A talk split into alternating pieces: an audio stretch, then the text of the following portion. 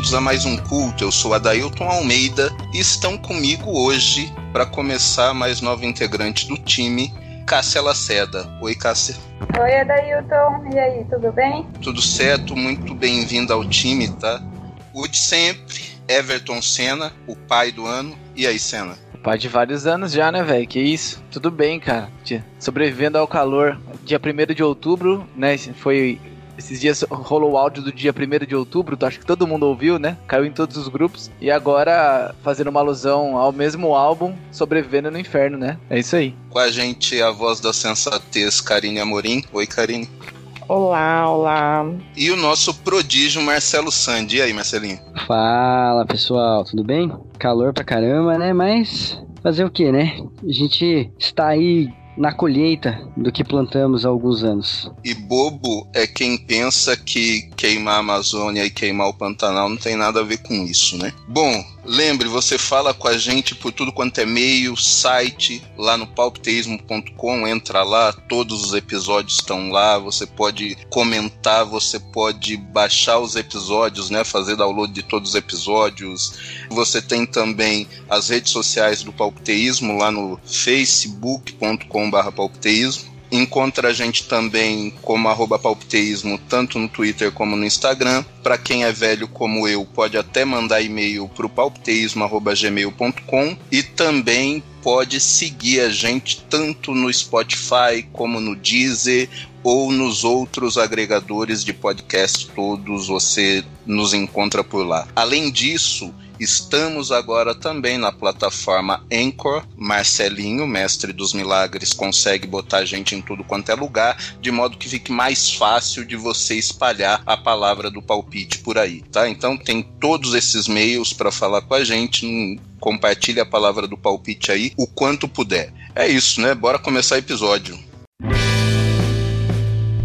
Bom, hoje faremos aqui uma segunda parte do que estamos chamando de trilogia do relacionamento. Para quem não ouviu o episódio passado, vá ouvir correndo depois episódio muito legal em que a gente falou sobre relacionamento amoroso. Neste episódio falaremos sobre amizade, né, que acho que é a primeira forma de relacionamento que a gente entende. Tem uma que a gente já nasce dentro e a gente vai falar dela, mas eu acho que a primeira que a gente entende é a amizade e depois em algum momento a gente fecha essa trilogia falando de relacionamento familiar, que eu acho que vai ser o papo mais bravo dos três. Mas hoje vamos falar de amizade e de como isso se processa, de como a gente lida com isso, vocês vão curtir. Começo sempre fazendo pergunta, né, para os companheiros de bancada que costumam ser mais espertos do que eu, e a pergunta é simples: quando é que eu posso considerar alguém um amigo? A pergunta não é simples. Difícil, hein? Eu, eu sou uma pessoa muito fácil de fazer amizade, cara. A pessoa me cedeu um cigarro, eu já tô trocando ideia da vida já. Geralmente, geralmente, quando eu tô sóbrio é mais difícil, né? Mas eu costumo fazer amizade muito fácil nesses momentos e, e costumo cultivar menos do que fazer, né? Mas eu crio conexões com muitas pessoas. Então, ah, difícil mesmo responder, cara. Quando que é um, que é um amigo, porque a gente vai ficar medindo uma intensidade de relação, né? Que são variáveis variáveis, como a gente já comentou, em relação a, aos relacionamentos amorosos, né? Acho que um ponto, Marcelinho, o, o, o cigarro ele chega a ser um artifício social, né? Fumei pouco na minha vida, mas ali na, na tenra adolescência rebelde eu cheguei a brincar um pouco com isso. E é incrível realmente, né? Acaba gerando fode com a sua saúde, mas gera conexões aí com outras pessoas. E eu acho, eu acho que passa muito pelas intenções, assim. É, eu acho que não é tanto de intensidade, de. Eu acho que eu considero amigo pessoas que em algum momento sim eu tive alguma. alguma alguma relação um pouco mais intensa. Em algum momento acho que tem que ter havido isso. Acho que não precisa ser constante, mas tem que ter em algum momento tido esse, essa conexão mais intensa. Sabe que, que um queira bem o outro, assim. Às vezes tem uns amigos que faz tempo que você não vê, mas você sabe que aquele cara é teu amigo. Então acho que tem a ver com isso. Existe um quê de intensidade sim, mas que não precisa ser aquela intensidade perpétua, né? Até porque a gente vai falar um pouco sobre isso hoje. Eu acho que existem várias fases da nossa vida em que a gente faz diferentes tipos de amigo. E é difícil a gente contrabalancear isso enquanto a gente vai crescendo, principalmente quando a gente vai evoluindo como pessoa, as nossas experiências, as experiências dos amigos, elas, elas são muito diferentes. Então a gente acaba tendo que manusear, gerenciar tudo isso e é difícil. Mas o importante é ter tido uma conexão inicial que gerou tudo isso e às vezes pode acontecer por conta de um cigarro. É, pegando o gancho da fase que você tinha dito, eu acho que considerar a amizade vai da fase também. Se for pra gente pegar a amizade lá na primeira infância, né, que é quando a gente tá lá na pré-escola, na creche, é ela é uma amizade mais inocente, porque você não vê a maneira que a pessoa se a, a maneira, né, que a criança se veste, a maneira que a criança brinca, a maneira que a criança fala. É uma basta uma troca de olhar, uma empatia, ali se gera uma amizade. Geralmente na adolescência a gente busca amizade com pessoas que fazem parte da nossa tribo. Se você gosta de rock, se você gosta de funk, se você gosta de pagode, você geralmente você vai andar com essa turma que você tem essa conexão mais musical, de vestimenta, de como, como lidar com o mundo, como ser a sua personalidade. E na fase adulta, eu acredito que a amizade ela vem com um lado mais fraterno, um lado mais familiar. Você, os amigos que ficam são aqueles amigos que é pau pra toda obra, é aquele amigo que vai estender a mão para você quando você precisa. Eu vejo a amizade assim, por fases e por ambientes também. Muito legal, Kátia. Eu também acho que me identifico um pouco com a sua fala e sou bem suspeita para falar, mas acho que depende, né? É, inclusive, essa é uma palavra que eu costumo falar muito. E eu digo que depende justamente por essas características que você acabou citando. Então, depende muito da idade que você tem, de tantos outros fatores. Particularmente, um critério que eu uso, que não é régua e nem regra para ninguém, mas pessoal mesmo. Eu acho que quando alguém tá mal, é quase que instintivo pessoas demonstrarem algum tipo de condolência, afeto mas quando a pessoa tá bem, aí eu acho mais complicado. Um exemplo.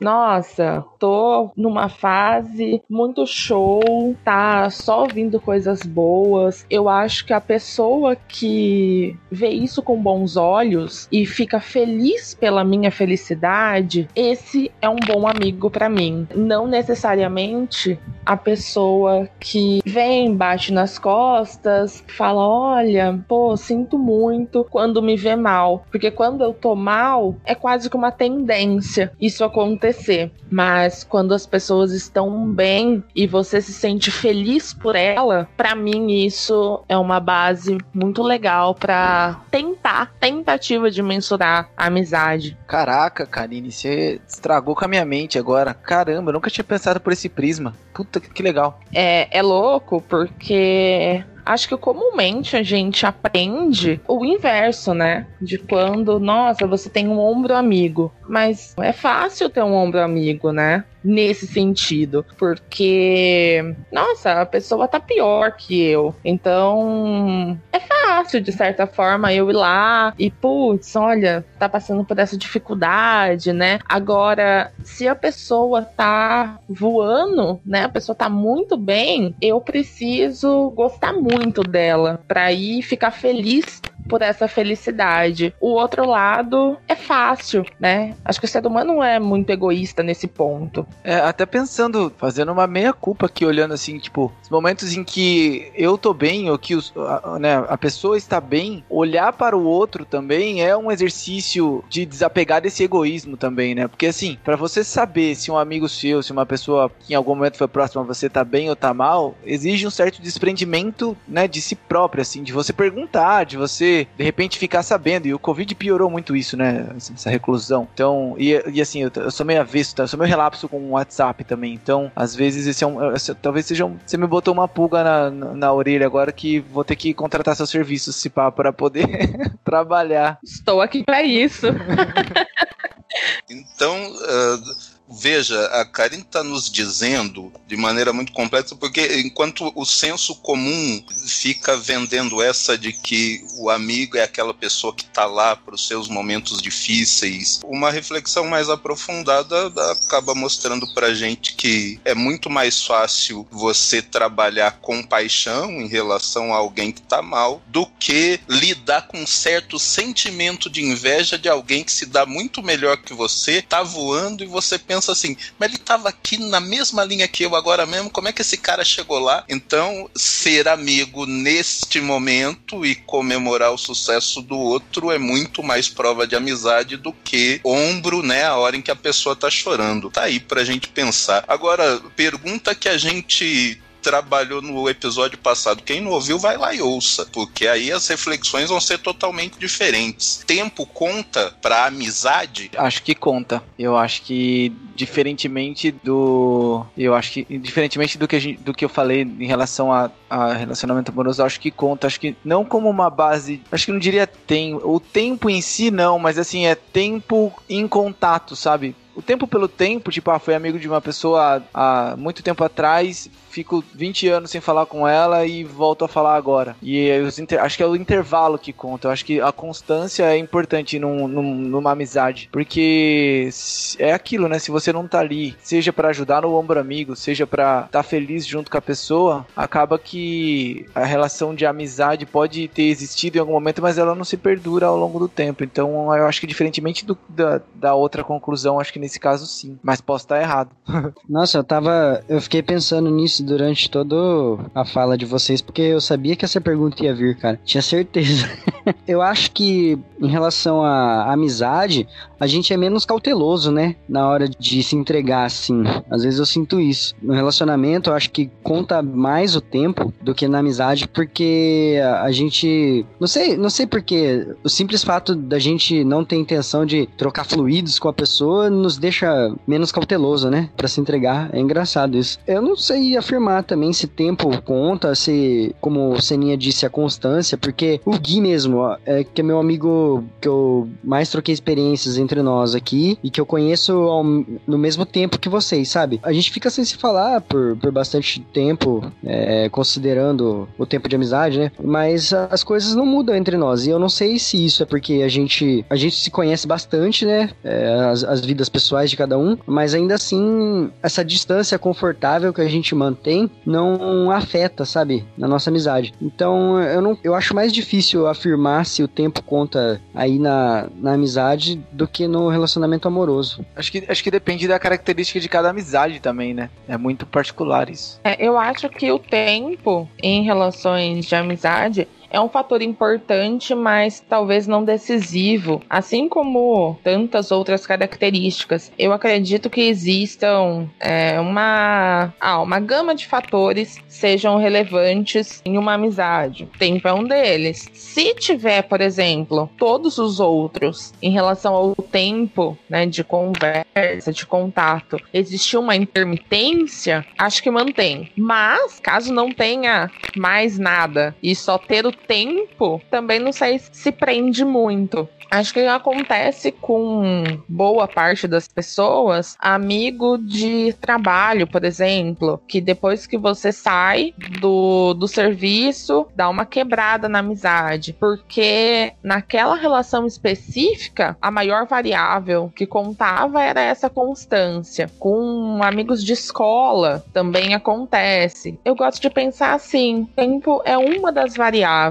mas não necessariamente a mais importante, isso não significa que não tenha relevância. Não sei se ficou confuso. Falem aí, por favor. Mim tá claro. E aí, Cássia? Ah, pra mim tempo não é igual à intimidade. Pra mim são coisas assim diferentes. Por exemplo, eu tenho amigos de escola que eu trago até hoje comigo. E alguns desses amigos eu tenho mais intimidade e outros não. É, a madrinha do meu filho, a, o nome dela é Vivian.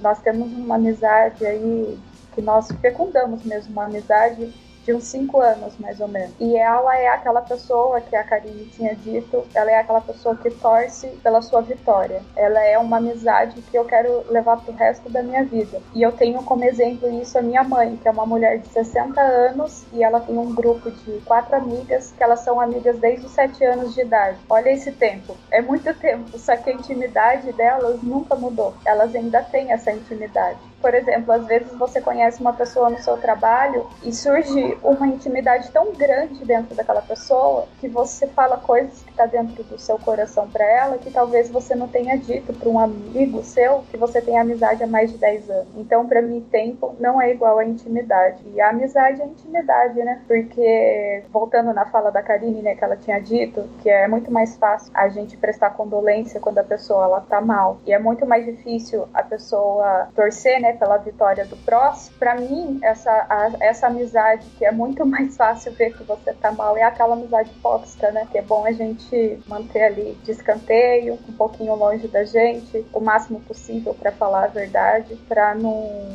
não estragar nosso psicológico, né? Assim como os relacionamentos amorosos. Até porque, às vezes, né, a pessoa que é a primeira a tá ali percebendo que você tá mal, ela tava de olho esperando que isso acontecesse. Né? Sempre tem essas amizades da, da cobra também, né? Cara, mas vocês falaram de algumas coisas que eu não sei, eu tava pensando sobre esse assunto, foi até eu que propus. E eu tenho algum bloqueio em relação à amizade, assim, cara, porque não é bloqueio, tem uma frustração, né? Até ouvindo você falar da, das amigas da, da, sua, da sua mãe, e essa semana até comentei com a Dailton, que eu voltei a assistir a série que a gente assistiu na adolescência, que é Dawson's Creek e tal. E é uma constante de toda Tem a série. Tem episódio no Palpiteísmo sobre séries, vai lá, ou seu e Everton, a gente fala sobre séries do coração e tá demais, e a gente fala dessa lá. Boa. E aí, mas assim, é, é uma característica de toda a série adolescente americana. E aí, Dawson's Creek, DLC e todas as outras. Existe um grupo de amigos ali, né, que crescem juntos e etc. E eu meio que não tive isso ao longo da minha vida e hoje eu sinto falta disso e de alguma maneira isso atrapalha a minha relação de amizade depois de adulto também. Eu não consigo criar essa intimidade, talvez porque eu não tive amigos tão íntimos quando eu era mais novo e eu sempre senti falta disso. E hoje, de alguma maneira, eu tô fechado para isso, né? Eu tive as amizades geográficas da rua que eu nasci, tinha dois amigos ali, mas que quando a gente foi crescendo não eram os mesmos interesses. Na época da escola, eu teve um episódio que eu acho que é que tem muito a ver com isso. Eu tinha, eu tinha muitos amigos assim na escola até a quinta, sexta série, mais ou menos. Eu era uma criança criança bem falante, falava, brincava com todo mundo, tinha vários amigos, mas teve um episódio de bullying muito forte comigo na quinta e na sexta série, vi violência de um cara que era meu amigo e que de repente começou, enfim, usar droga, etc. E, eu sofri muito com isso na sexta série e isso me mudou demais, eu acho, sabe? Eu, eu, eu me retraí muito depois desse episódio, olhando, lógico, olhando agora como adulto, né? Na época nem, né? Eu me retraí muito como pessoa por conta disso. Eu mudei demais minha personalidade nessa época, né? E era uma época que você tá em formação ainda. E aí, por conta disso, eu mudei de, mudei de período na escola, depois mudei de escola e aí acabou que eu não tive mais. Tanto que eu não, eu não guardo nenhum amigo da época da, da escola, não tenho nenhum mesmo assim que eu troco ideia hoje. E aí, quando eu olho, eu tive alguns amigos na igreja, alguns, né, ainda tenho contato. Faculdade, tive uma turminha na faculdade, mas só tenho um amigo que continua até hoje. E assim, nessa fase adulta é, é muito difícil fazer amizade na fase adulta. É, são muitas variáveis para poder dar certo. Então acaba que hoje, eu e a Michelle, a gente não tem nenhum casal amigo, assim, por exemplo, como eu vejo muita gente ter, que sai, viaja junto. A gente lida mais com familiares, irmão, irmã. Ou a Dailton é um amigo que tem há, há, muito tempo, então acaba que de vez em quando a gente sai junto fazer alguma coisa. Mas eu, eu me sinto um pouco frustrado em relação a tudo isso, sabe? Não sei se foi esse episódio do bullying que causou tudo isso, mas em algum momento eu perdi o fio da meada da amizade e, e ainda não soube muito bem como recuperar. Criar conexões íntimas, fortes com pessoas, assim, eu tenho dificuldade com isso. Eu entendo, Cena, em parte tudo isso, mas eu, na verdade, eu sou. Eu tenho preguiça pra caramba, assim. Eu acho que ser amigo dá um trabalho do cão, assim. Porque eu acho que quando a pessoa te considera um amigo, ela coloca uma baita de uma expectativa em você. E, e aí que eu não tenho muito dom para ser, né? No sentido contrário do que a Karine trouxe, o ombro amigo de alguém, né? Porque era esse, então, o senso comum. Eu acho que eu não tenho muito dom para isso, e aí eu tenho preguiça pra caramba, assim, de, de falar, nossa, eu tenho um super amigo. Apesar de eu ter amizades, assim, longas de verdade, né? Silvio eu conheci na quinta série e a gente se fala até hoje, a gente já não tem tanta proximidade em termos de conversar todo dia e tal, mas gente, sempre quando a gente se encontra, o papo flui fácil. E, é... e abandonou, abandonou o papo É, e abandonou. Silvio, é, ele tá aí nos primeiros episódios do Palpiteísmo, para quem for ouvir. Uma fala da, da Karine foi interessante que ela falou e tal, dos amigos do trabalho, dos amigos da escola, abre muito para mim a questão de que, assim, é comum a gente fazer amizades por, sei lá, aspectos da vida. Então, assim, eu tenho pessoas em quem eu penso quando eu quero trocar uma ideia irônica, quero bater um papo de ironia, sei lá, eu vou mandar uma mensagem pra Érica que ela tem esse perfil, a gente só se fala com ironia. Tem uma pessoa que eu mando uma mensagem, é uma pessoa que vai vir mais com um papo emotivo e tal. E tem algumas pessoas que aí eu entendo que são minhas amizades. É pessoa que para mim eu mando mensagem e, e, e, falo de qualquer coisa. Senna é um, Carlinhos é um, meu outro amigo de vida que é o Regi. Tenho essas pessoas que não são para temas específicos e meio que é aí que eu concentro as, as pessoas que eu boto na caixa de amigo. Né? É, e são poucas, são poucas, são poucas pessoas que, que eu chamo para qualquer rolê, inclusive para algumas furadas. Eu chamo cena para tudo quanto é furado e ele abraça. Também tem um lance que eu queria colocar para vocês, assim, de que eu acho que eu já tive mais decepção com amizades do que decepções amorosas. Vai ver que é claro que eu tive muito mais relações de amizade do que relações amorosas, mas as decepções também, para mim, foram muito maiores na parte de amizade do que na parte amorosa. E para vocês, essa relação tá como? Complementando até a pergunta, quem nunca confundiu aí amizade com. Eu já fiz isso algumas vezes. É, isso é muito comum. Bom, eu vou pegar um pouquinho da fala do Senna e tentar responder a sua pergunta, Dailton. Eu acho que pouco se fala sobre as habilidades que nós precisamos ter né, desenvolvidas para manter uma amizade, por exemplo. Às vezes eu tenho a impressão que as pessoas pensam que isso é algo inato, né? Ou seja, você nasce, já existe e ok, você já tem essa habilidade de construir amizades, de manter amizades, mas isso é um ledo engano. Habilidades para convívio social e para essas trocas acontecerem de uma forma saudável, elas precisam ser desenvolvidas, instigadas. E quando você, Senna, fala sobre as suas experiências, né, quando, quando criança e o quanto isso traz de impacto, me vem muito isso, sabe? Como, como que foi essa questão com o desenvolvimento dessas habilidades? Se foi deficitário lá atrás, muito provavelmente agora essa dificuldade ainda vai aparecer, ainda está presente. Isso é muito comum. Então, quando criança, a gente tem ali as primeiras relações e ali você está aprendendo, você está moldando. Quando acontece algum tipo de deficiência, algum tipo de problema nessas primeiras relações, a forma que você tem para moldar as próximas já está totalmente corrompida, digamos, né? Essa questão de ah, confundir, né? As relações de amizade com relações amorosas, também acho que faz muito sentido pensar sobre as expectativas, né? Então, quando eu tenho um amigo que é companheiro, que é compreensivo e que casa com as expectativas que eu tenho em relação ao amoroso, nossa, acaba entrelaçando. Então, na minha cabeça, parece que tá muito interligado ligado isso. Vamos falar lá sobre as decepções de amizade e decepção amorosa. Decepção amorosa eu acho que eu, eu não tive muita pelo fato de eu também não ter tido muita, muita relação amorosa, que foi que você tinha, tinha dito anteriormente também. Referente à decepção de amizades, eu tive bastante, porque antigamente assim eu era muito tonta, assim, em relação às minhas amizades. Eu tinha pessoas que estavam ali me sugando, me sugando, su me sugando psicologicamente, me cobrando certas atitudes minhas que eu não poderia dar e também não queria dar. E eu demorei muito tempo para despertar, para conseguir encerrar esse ciclo, porque era algo muito difícil para eu aceitar que a pessoa era daquela maneira comigo. E eu penso assim, eu acho assim que a, a decepção ela vem junto com a expectativa, né? Então, quando a gente tá ali criando aquele laço de amizade com a pessoa, é bom a gente não criar muita expectativa do que ela pode ser para nós. Mas para mim a pior pior, assim, decepção com a amizade é aquela amizade traidora, né? Que eu acho, assim, que um dos maiores problemas da amizade é a fofoca. Aí, por exemplo, você conta algo muito íntimo seu e aquela pessoa acaba contando para outra pessoa, pra outra pessoa, pra outra pessoa e até que chega em você. Isso aconteceu comigo e eu fiquei muito magoada na época, né? Porque eu coloquei essa expectativa, né? Na pessoa que ela conseguiria guardar o meu segredo, porque a amizade é isso também, né? É a troca de segredo. E foi uma decepção gigantesca. Sobre confundir a amizade com o relacionamento amoroso, quem nunca, né? Principalmente em época de escola, meu Deus do céu. Eu era muito iludida. Ficava escutando Fresno chorando por causa do amigo que não me dava bola.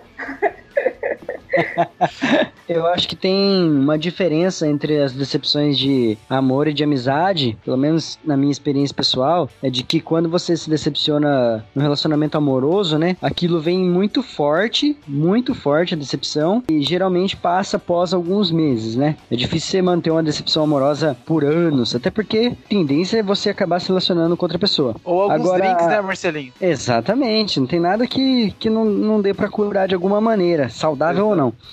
Enfim, e a decepção de amizade, ela pode até ser menos intensa no momento que acontece, só que às vezes perdura por anos, né? Tipo, eu acho mais difícil você substituir um amigo do que um amor, assim, um, uma paixão, né? Eu, eu vejo essa diferença às vezes, que, que às vezes você tá num momento assim com amigos que às vezes tinham outro amigo que acabou indo pra outra turma ou se desvencilhou de vocês mesmo, e você fica pensando, putz, lembra daquela vez? Quem que tava mesmo? Ah, é, ele tava lá, agora, é, não tá mais com a gente aí, tá defendendo o Bolsonaro na rede social, enfim. Essa, essa decepção perdura por mais tempo porque num círculo de amizade você sempre vai sentir falta daquele elemento, né? Então acho, eu vejo essa diferença. E esse negócio de confundir, eu acho que é muito de. passa pelo apego, pela carência, né? Às vezes você tá num momento carente da sua vida que alguém te oferece um ombro aí, um ouvido para te escutar, e essa carência acaba te fazendo confundir as coisas. Então, eu, eu, não, eu não sei quantificar, mas em relação à intensidade, eu vejo dessa maneira, sabe? O amor, ela vem mais intenso e passa, e a amizade às vezes perdura por anos aí, uma, uma saudade. É, tá aí, eu acho mais a mágoa da decepção de amizade, eu acho que ela é isso, ela dura mais tempo mesmo. E eu acho que você, quando é questão de decepção amorosa,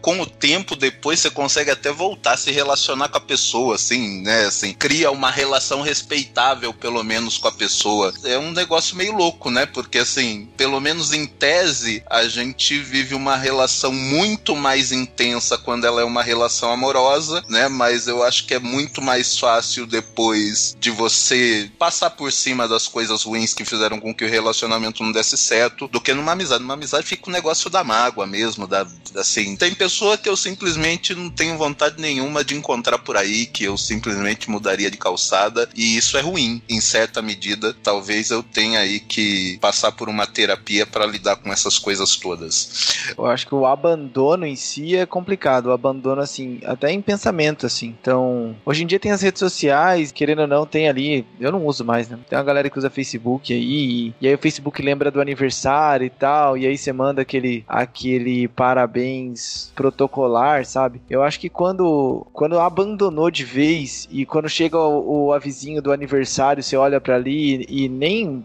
nem esse parabéns protocolar você manda, eu acho que aí acabou. Então, eu acho que tem muito a ver com, com essa sensação de, de abandono completo. Porque às vezes fisicamente você pode não estar junto por uma questão geográfica, às vezes pode não ter um motivo, um, algum, alguma coisa que faça você chamar aquela pessoa, até porque às vezes você não sabe como que tá a vida dela. Tem uma coisa que influencia muito nas amizades também, que são os relacionamentos, né? A gente nunca sabe, vai mandar a, uma mensagem, sei lá, pra uma amiga, ou não sabe se o marido é ciumento, esse tipo de coisa também deixa deixa a gente com o pé atrás. Então são muitas variáveis, mas a partir do momento que há o abandono de pensamento, o abandono de intenção, desse sentimento de estar ficar feliz pela pessoa ou estar próxima se algo acontecer. Eu acho que quando esse abandono acontece, aí eu decretaria meio que o fim, sabe? Então vou botar um complemento aqui. Mil amigos no Facebook significa o quê? Nada.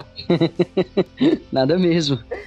É, exatamente, pô. Dá mais curtida nas fotos, dá mais alcance às suas opiniões, que raramente alguém tem interesse. E eu acho que não significa muita coisa, não. Eu acho que o tempo, ele se torna crucial, porque quando você se distancia de uma pessoa, é, esse tempo que fica entre esse distanciamento abre alternativas pro foco daquela pessoa ir para outro lado, né? Como o Senna citou, às vezes você tem um amigo aí enquanto você é solteiro e vocês vão para os mesmos lugares, frequentam bares, baladas e programas de solteiro, né? Falando assim. Não que uma amizade acabe por conta de um relacionamento, mas esse tempo permite que a, a, o seu amigo ou um dos elementos da amizade foque em outras coisas e acabe abandonando. Então, a partir disso, se você não alimentar realmente, é, é inevitável que a pessoa não siga a vida, né? De outra maneira. E eu, eu tava pensando num ponto que o Gui falou no último episódio sobre essa questão de paixão e amor, né? Eu, eu não sei vocês, queria até ouvir a opinião. Vocês acham que existe um tipo de paixão na amizade, assim? Você tá descobrindo a pessoa e, e depois, naturalmente, isso se torna mais morno e depois tem que ser alimentado para continuar? É uma ótima colocação que talvez a psicanálise explique, mas eu acho que há mais uma questão de. Eu não sei se dá pra gente chamar de paixão, eu acho que eu classificaria mais como curiosidade. Toda pessoa que, com quem você nunca teve o contato, pelo menos para mim, desperta uma curiosidade de imediato. Saber qual é a ideia, que pensa. Mas eu acho que ela, diferentemente da paixão no relacionamento amoroso, Marcelinho, assim, essa curiosidade ela é satisfeita de forma muito rápida na maioria dos casos. Na maioria dos casos é cinco minutos de conversa com a pessoa e eu já sei para onde aquilo vai. Então, eu acho que a paixão é essa, assim, nunca teve alguém com quem eu tive tempo razoável de relacionamento, de amizade, para depois entender que aquela pessoa era um idiota completo, ou o inverso, é, ou era o amigo da vida. É, eu acho que isso geralmente na amizade, pelo menos no meu caso, assim, eu descubro rápido se a amizade rende ou não. Eu acho que é diferente do relacionamento amoroso que vai um pouquinho mais de tempo para você entender se aquele relacionamento amoroso dá pé ou não. É, mas é isso, achei extremamente interessante, queria ouvir a opinião de todo mundo. Eu gosto de uma teoria. Quando você conhece alguém, você conhece a pessoa A, é a pessoa que existe, e você não tem contato com a integridade Integridade no sentido de integral mesmo, de conhecer o todo. Você não tem contato por diversas limitações óbvias. Ok, essa pessoa existe. Você não tem contato com ela. Automaticamente você cria a pessoa B. A pessoa B ela é composta de expectativas e não necessariamente corresponde à realidade da pessoa A. A pessoa B é sua, não é, não tem relação. Ela é sua são as suas expectativas, então você criou. E aí, as ditas decepções. Às vezes, você se decepciona, mas a pessoa, ela nunca falou para você sobre aquilo. Então, vamos pensar aí questões políticas, por exemplo. Você conhece a pessoa, três anos depois aparece um candidato. Aquele candidato nem existia é, como candidato. Então, é, a pessoa, quando você conheceu, ela não falou: olha, eu vou fular, eu vou votar em Cicrano ou Beltrano. Não, porque não existia essa conjuntura, né? Não existia essa eleição. Você criou uma expectativa de que essa pessoa não votaria em X ou Y, mas é a pessoa B. Não teria como você ter conversado com a pessoa A, que é a existente, sobre essa eleição, porque ela não existia. Essas personagens, digamos, da, da política não, não estavam presentes. Então, acho muito importante a gente colocar esse ponto da expectativa, porque às vezes você tá se relacionando em uma amizade que é puramente uma ilusão construída por você mesmo. Às vezes a gente começa a pensar que manter um relacionamento de amizade duradouro é até mais difícil do que um amoroso, porque diferente do amoroso, né, onde as expectativas elas se unem e se tornam as mesmas para ele continuar, no relacionamento de amizade elas são diferentes, né? Isso é engraçado. E tipo, para manter, você vai ter as suas, a pessoa vai ter as delas, e um tem que ficar feliz pela do outro para isso se manter. É até mais complicado porque abrem mais alternativas, né? Só uma fala bem rápida. Para mim, pessoas que eu considerava que era amigo meu e votou no Bolsonaro, poucas ideias. Cortou sai da minha vida. Política inviabiliza uma amizade? É porque política tem muito a ver com visão de vida. É muito forte, né? É, política resume muito como você enxerga o mundo. Existe o fato também que muitas pessoas elas não tiveram. E aí, defendendo amigos bolsonaristas, porque eu ainda consigo. Eu, eu, aí vai de cada um, né? Eu ainda consigo manter eu consigo deixar essa conversa de fora. É que nem separar como que é o artista da obra, né? Quando o artista faz merda, tipo o Michael Jackson, assim. Eu consigo fazer essa separação em relação à política, porque muitas vezes o cara só tá indo na onda. Ele nunca estudou a fundo, ele nunca pensou sobre política, ele nunca entendeu como funciona a coisa. E aí, o bolsonarismo, às vezes, ele é simplesmente é a forma da revolta da pessoa, sabe? Ah, tá, tá tudo uma merda, tá tudo uma bosta, não sei o que, não sei o que, eu não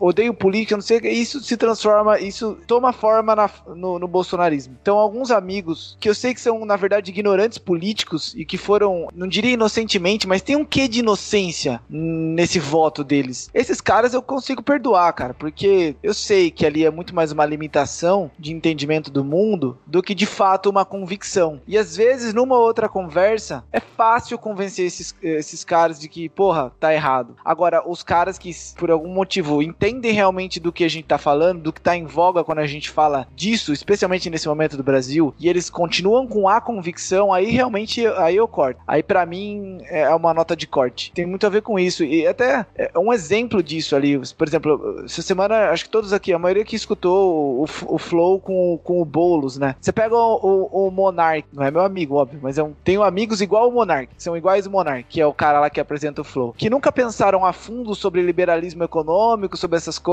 e são os devotos da meritocracia. E aí, quando você vai conversar com o cara, três, quatro frases, três, quatro posicionamentos que você põe, o cara começa a perceber, porra, talvez não esteja com o pensamento correto. Então, essas amizades, estilo o Monark, eu consigo lidar. Agora, quando o cara é convicto mesmo, o cara tem, aí, aí é uma pedra que eu não consigo tirar. Quando o cara é o Adriles Jorge, aí é mais difícil. Exato. Parabéns, Everton. Você é uma pessoa evoluída espiritualmente. Eu não consigo. Não consigo. Pra mim, poucas ideias mesmo, infelizmente. Vou cuidar disso. Eu já fui muito mais rígida nessas questões. Acho que com o passar do tempo eu consegui ir lapidando mesmo algumas coisas e posso dizer hoje que eu convivo tranquilamente. Eu tento entender ao máximo a vivência da pessoa. Hoje não é um ponto que, que eu uso como decisivo para excluir ou adicionar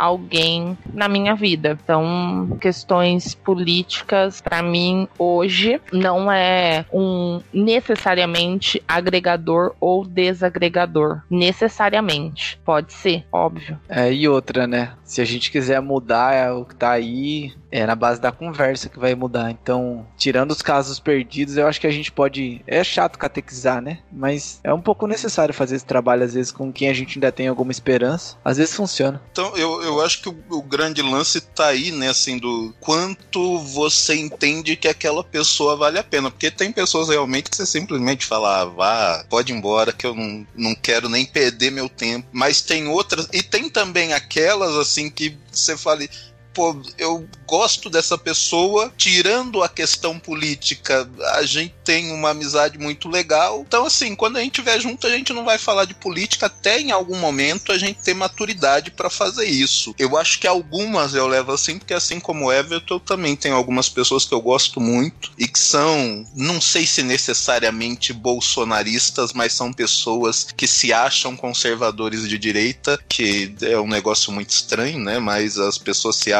conservadoras, é, mas ainda assim eu consigo manter a amizade simplesmente excluindo o tópico político, e olha que política é extremamente importante para mim, mas eu excluo política da nossa relação para manter a relação saudável e esperar essa pessoa em algum momento estar tá mais madura pra gente trocar essa ideia, né? Não digo nem que eu queira mudar o pensamento da pessoa, mas eu quero pelo menos em algum momento ter oportunidade de discutir de forma madura essas questões. E aí, Marcelinho? Eu também já tô no, no começo eu fiquei mais emocionado em relação a isso, né? Mais mais decepcionado e tal, só que agora eu também consigo entender como o Senna. Tem muita gente que não tem nem noção do que exatamente está apoiando, né? Vai mais na onda mesmo, de um movimento massivo e tudo mais. Pela decepção também com o caminhar do país e tal. Então tem gente que, que não sabe o que está apoiando. Mas ainda assim, né? Com essas pessoas, minha relação é muito mais superficial, né? Muito mais uma questão mesmo de ter que conviver, que é inevitável conviver com essas pessoas hoje em dia. Eu acho até que não dá para chamar de amigos as pessoas que eu, que eu conheço que têm esse posicionamento, né? E não querendo adiantar o assunto do próximo episódio,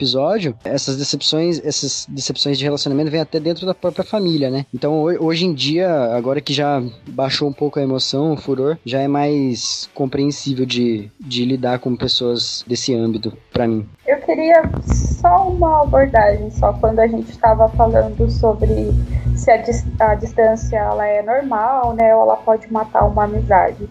E eu queria colocar assim no lugar de fala como mãe que no, a maternidade para mim assim ela foi um, um bom divisor de águas com as minhas amizades, porque o começo assim, né, logo quando o meu filho nasceu, eu me senti muito solitária, foi muito solitário para mim. Eu sei que os meus amigos, porque eu engravidei com 21 anos, então eu sei que os meus amigos eles estavam em outra vibe, né? É normal, eu tenho essa compreensão comigo. Porém, é, como eu tinha dito sobre a madrinha né, do meu filho, ela foi uma pessoa que se apresentou na minha vida nesse momento e ela me, me ajudou pra caramba, sabe? E pessoas que eu pensava que estariam comigo, porque é um momento muito difícil, né? Eu coloquei um ser humano na Terra, então, por mais assim que eu tenho uma família, né? Eu, o meu filho tem um pai, eu tenho um marido, que já muda um pouco o contexto da, da mãe solo, que, foi, que é o caso da minha mãe, no caso, né? enfim, outro assunto. É, a amizade, para mim, ela, eu senti muita falta disso. Para mim, foi muito difícil entender que os meus amigos eles estavam em outra vibe e eu estava naquele momento de maternidade. Eu tive pessoas maravilhosas aí que foram entrando na minha vida e foram aceitando essa minha nova fase também. Enfim, era isso. Show. É, inclusive, esse ponto que, que a Cássia comentou é, é comum, né?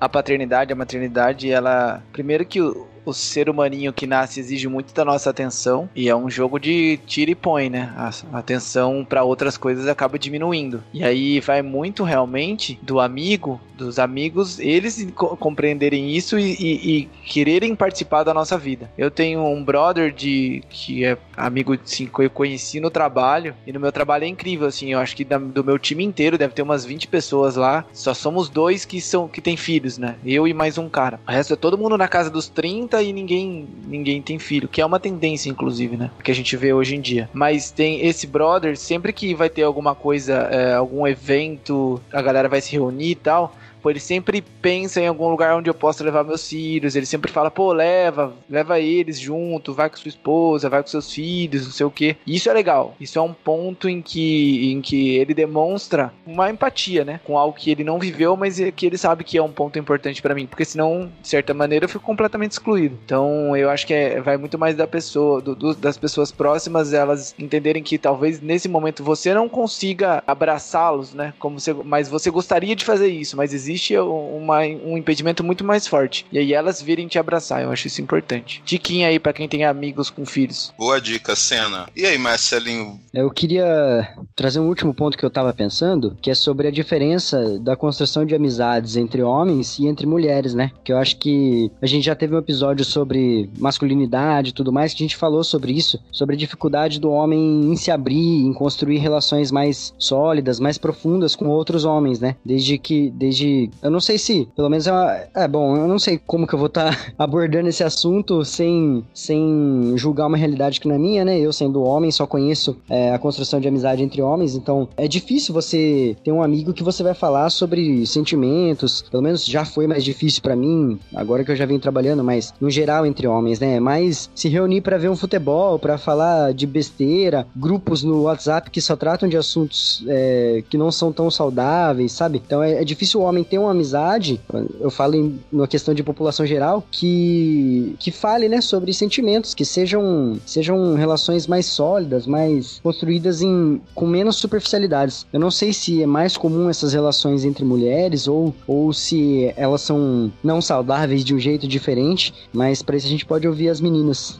Boa colocação, Marcelinho. E aí, meninos? Bom, acho que é inevitável a percepção dessa diferença, porque ela existe. E tem tudo a ver com a cultura que a gente está inserido, né? Comumente, mulheres são sim mais relacionadas a cuidado, a atenção. Então, nas relações de amizade, é não diferente das outras questões da vida, mas as características acabam sobressaindo. Eu fiquei muito chocada um dia que eu tava conversando com o Gui, Gui também é um amigo de anos, e nós estávamos justamente conversando sobre essa diferença das relações entre homens e mulheres. Uma pena, inclusive, ele não tá aqui pra gente falar. Eu vou ter que falar sobre o que ele falou. E ele comentou sobre uma vez que foi dormir na casa de um amigo e rolou um desconforto e tal por parte da família, porque o amigo tinha uma cama de casal. E sobre ser uma questão de caramba, nossa, uma cama de casal, dormir com um amigo. E eu nunca tive contato com isso. Inclusive, já dormi na casa de várias amigas. Amigas também dormem na minha casa. E a gente dorme na mesma cama. Se precisar, a gente divide um colchão de solteiro. E isso independente da amiga ser hétero, ser bi, ser gay, amigo gay, ou. Enfim, o ponto que eu quero chegar é: não é uma questão para mim dividir cama, por exemplo, com uma amiga, independente da orientação sexual que ela tenha, e homens têm contato com esse tipo de desconforto. Nós estamos sim expostos a, a contingências diferentes que atravessam as relações. É aquele machismo, né? Nada mais é do que o, o machismo imposto, o machismo sempre tóxico, né? Rodeando a gente aí, que acaba fazendo é, detalhes simples como esses, de tipo dividir uma cama com um amigo, que pro, pro homem é algo desconfortável porque de alguma maneira, sei lá, sente que tá manchando a masculinidade dele. Enfim, eu concordo com toda a fala que a Karine disse. E é isso, eu acho que assim a gente fecha, fica essa reflexão. Para mim, ainda acho que talvez em algum momento dê pra gente aprofundar em algum outro episódio, justamente assim como a gente fez, que o Marcelinho comentou o episódio de masculinidade hegemônica, né?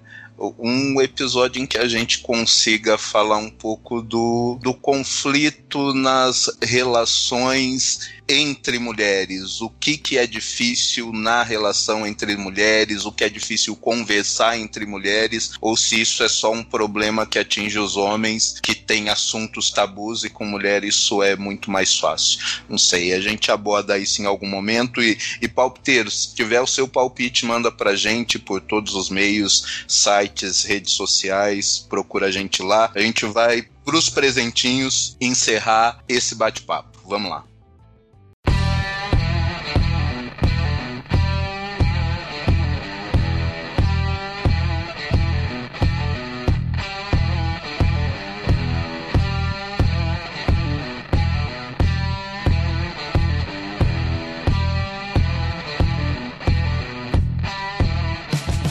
Bom, para os presentinhos, vou começar pelas meninas e vou começar pela Karine, que já fez, e depois a gente passa para Cássia, que vai fazer o primeiro. E aí, Karine, qual o seu presentinho para o palpiteiro neste episódio? Vou dar um presentinho egoísta.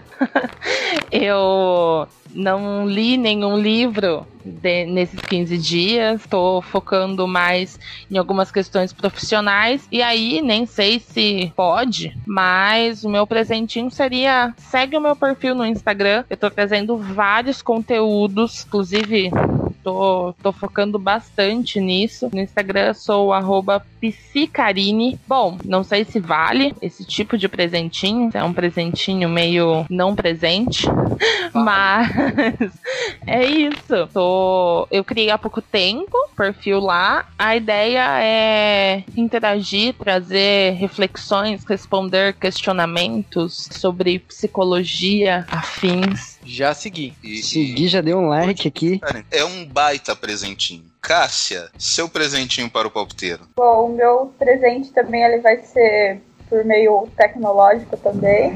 Não vou falar para seguir meu perfil porque só tem bobeira lá. Eu tenho certeza que não, não é tão rico quanto o da Karine. Mas é um canal no YouTube que eu acompanho faz um tempo que se chama Galãs Feios. Eles se retratam, falam muito sobre política de maneira bastante irônica e um, um humor bem ácido. Então, para quem curte essa linha, é um ótimo canal para acompanhar, para estar atualizado, de maneira que podemos dar um pouco de risada e não chorar tanto. Inclusive, acho que eu vi a entrevista do Lucas lá uma vez, Luquitas. Fresno. O Galãs é um, é um canal que eu gosto muito também, eu assisto toda semana, inclusive tá numa fase em que o Bezzi não tá muito legal, né? Não, não tá fazendo tantos vídeos, mas é, é, um canal show de bola. Eles não se levam a sério, uh, mas falam de. fazem reflexões importantes e, e têm levado convidados uh, que são pessoas com muita coisa a dizer. Então, assim, direto Eduardo Moreira tá por lá, a Sâmia Bonfim bate um papo com eles de vez em sempre, Chavoso da USP acho que já foi, então assim, tem uma galera muito legal que troca ideia com os, com os galãs feios e é um canal que vale a pena acompanhar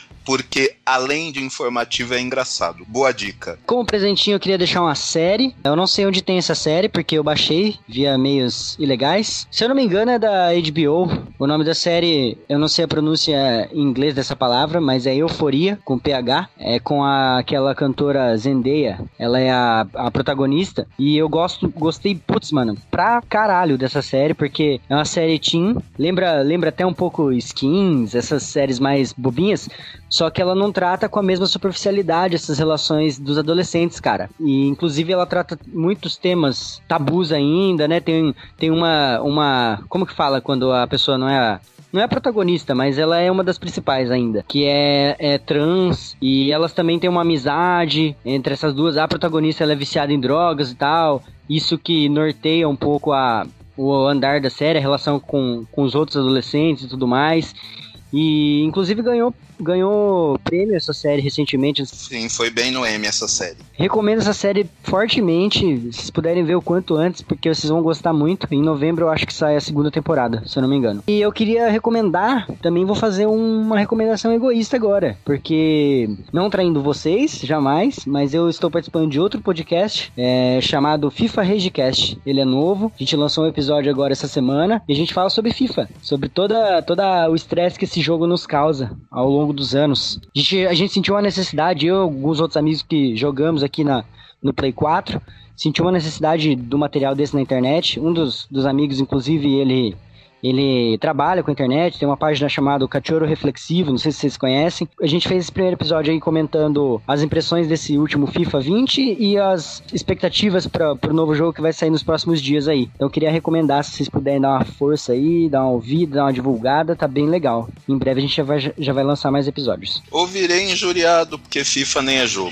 Hum, ah, pronto. Não vamos entrar nesse embate. Aliás, tem, tem um episódio prometido faz tempo para falar sobre PES e FIFA. Eu joguei joguei os dois à toa, inclusive. Deixa eu ir, eu, eu, ando muito nostálgico, cara. Semana passada eu trouxe um disco de 95 do Engenheiros do Havaí que eu, que eu escutei, voltei a escutar e que foi uma grata surpresa. E aí, como eu já comentei nesse episódio, né, dei um spoilerzinho, eu voltei a assistir Dawson's Creek, que é, como a Delton disse, a gente tem um, um, um, episódio sobre isso, é a minha série do coração, acho que é a primeira série que eu parei para assistir, e eu lembro que a gente tinha que alugar na locadora, e ainda eu e a Delton fomos juntos na locadora na época, escolher, pegamos essa, sentamos lá em casa e começamos a assistir. Provavelmente a primeira e a segunda temporada assistimos juntos, e depois da segunda em diante, da terceira em diante, cada um seguiu seu rumo assistindo, mas sempre trocando ideias sobre isso. E foi engraçado que tem, tem um episódio, uma parte muito importante importante da série, que quando eu alugava os DVDs, um dos DVDs ele tava riscado. E eu não achava nenhum outro lugar para alugar. E eu tive que pular, se não me engano, seis episódios. E foi o, o momento em que tem uma reviravolta,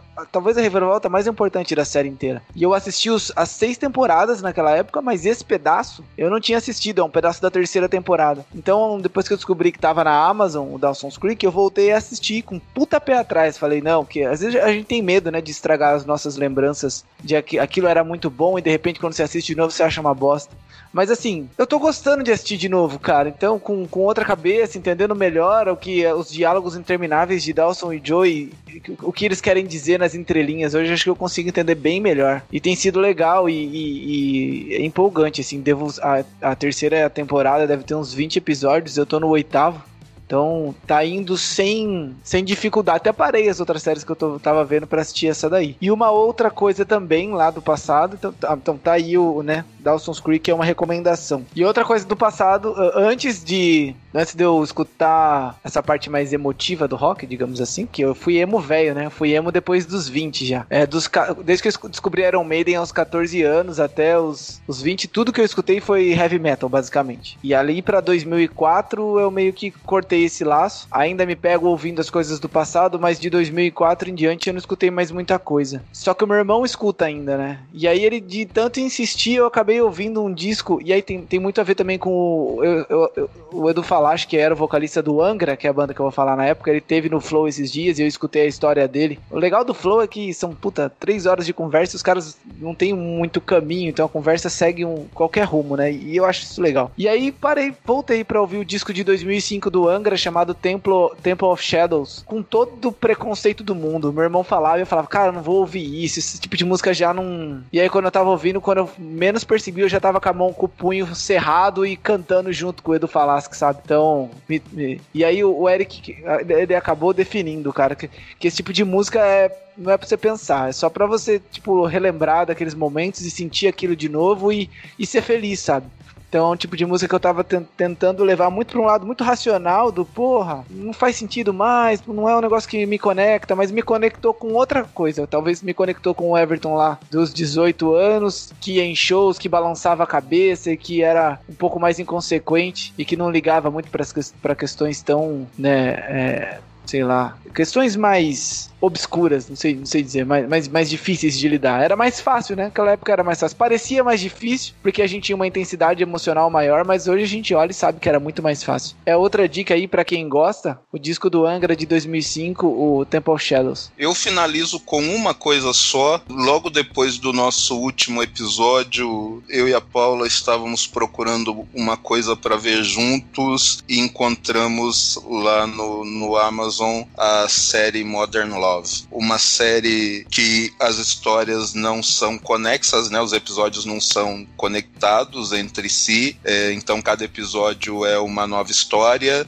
episódios curtos, relativamente curtos, de 30 minutos em média, com histórias de relacionamento, né? De relacionamento amoroso nos tempos modernos. E assim, bons atores, os episódios que a gente viu até agora, bons atores, bons roteiros, histórias assim extremamente legais e é uma série leve para ver junto com quem você quiser aí, Modern Love lá no, no Prime Video.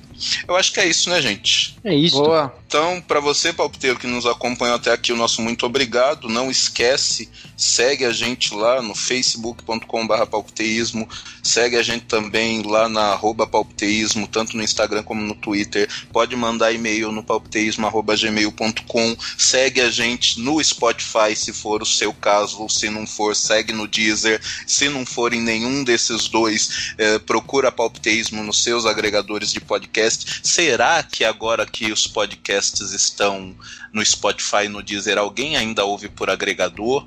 Que eu meio que abandonei os agregadores de podcasts. É, eu, eu como, ouço em agregador. Como representante do TI desse podcast, eu queria reforçar a recomendação no Anchor, que é um agregador gratuito. Todas as nossas redes sociais estão linkadas lá, então é um, um caminho só.